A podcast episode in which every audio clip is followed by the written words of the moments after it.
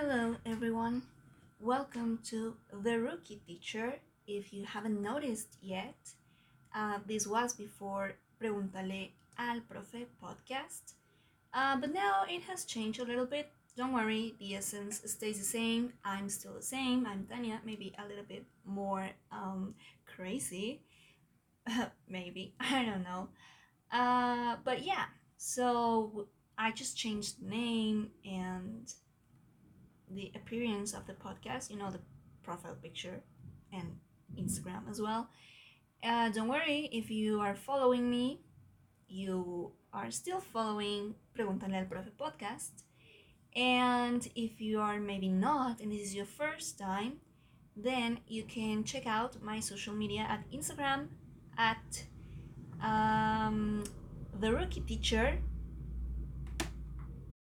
Okay, let me get that again because I forgot my username. so it's at the rookie teacher underscore, okay?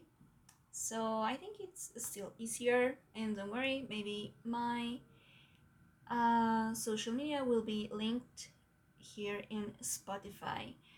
But, anyways, so today I have a surprise for you.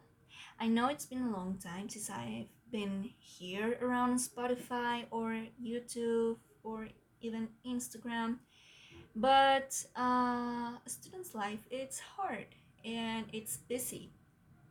Very busy, especially because I'm about to graduate. Uh, okay, so maybe you don't care, but just that was a, just a little update of my life. Anyways, I have a surprise for you, and what's a surprise? Creepyween. Yes, I just came out with that name. Creepyween. Uh, it's going to be two weeks of me telling you stories that I read from Verne El País, verne.elpaís.com. And these are stories that actually happen to people. And yeah, I'm just gonna be your narrator everything will be in Spanish, so prepare yourself. It's not gonna be that long of stories.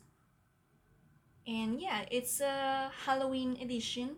I really hope you enjoy it because I love Halloween and I love creepy stories. Like, yeah, that's my thing. So let's get started, okay? And welcome to Creepy Wind. Golpes en el coche. Una familia, compuesta por dos pequeños y sus padres, viajaban por carretera hacia Guanajuato, cuando el coche se les averió. Los padres salieron a buscar ayuda y para que los niños no se aburrieran, les dejaron con la radio encendida.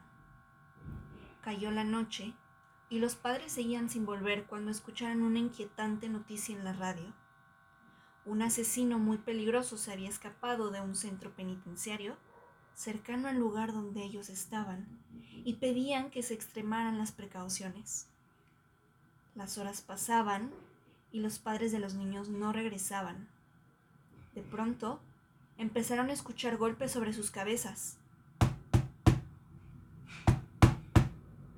Los golpes parecían provenir de algo que golpeaba la parte de arriba del coche eran cada vez más rápidos y más fuertes. Los niños aterrados no pudieron resistir más, abrieron la puerta y huyeron a toda prisa. Solo el mayor de los niños se atrevió a girar la cabeza para mirar qué provocaban los golpes. No debería haberlo hecho.